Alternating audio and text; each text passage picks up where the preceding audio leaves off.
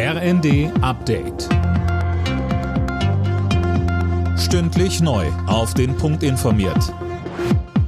Ich bin Johannes Schmidt. In Brasilien spielen sich gerade chaotische Szenen ab. Anhänger des abgewählten Präsidenten Bolsonaro haben offenbar in der Hauptstadt Brasilia wichtige Regierungsgebäude gestürmt, etwa den Kongress Anne Brauer.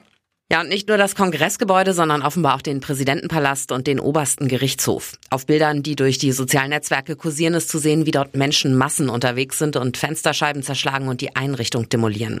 In Brasilien ist seit einer Woche der neue linksgerichtete Staatschef Lula im Amt. Schon vor der Präsidentschaftswahl hatte es Befürchtungen gegeben, dass der rechtsradikale Bolsonaro seine Abwahl nicht akzeptiert und seine Anhänger nach dem Vorbild von Donald Trump aufstacheln könnte. In Lützerath haben sich zeitweise tausende Klimaaktivisten versammelt. Sie wollen verhindern, dass der Ort in den nächsten Tagen für den Braunkohleabbau verschwindet. Das Dorf soll Mitte der Woche geräumt werden. Die Polizei rechnet mit massivem Widerstand der Aktivisten und hat bundesweit Verstärkung angefordert. Mehr Geld für Sozialarbeit und schnelle Verfahren für die Täter.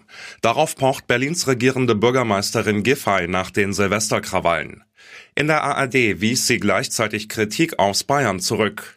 CDU-Vertreter hatten Giffey's Regierung eine Mitschuld an den Ausschreitungen gegeben und sogar finanzielle Sanktionen über den Länderfinanzausgleich ins Spiel gebracht. Dazu sagte Giffey. Ich finde es eine absurde Debatte, die vielleicht am Stammtisch in der Kneipe funktioniert, aber weder lösungsorientiert noch zielorientiert ist. Wir sehen das in allen Teilen in Deutschland. Wir Übergriffe hatten aus unterschiedlichen Gründen. Und gerade in Bayern muss man ja auch sich mal angucken, was gerade mit dem Reichsbürgertum passiert. Das ist auch jenseits von Rechtsstaatlichkeit. Die deutschen Handballer haben ihre WM-Generalprobe gewonnen. Gegen Island siegte die DHB-Auswahl in dem Testspiel in Hannover mit 33 zu 31.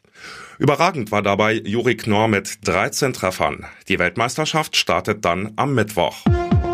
Alle Nachrichten auf rnd.de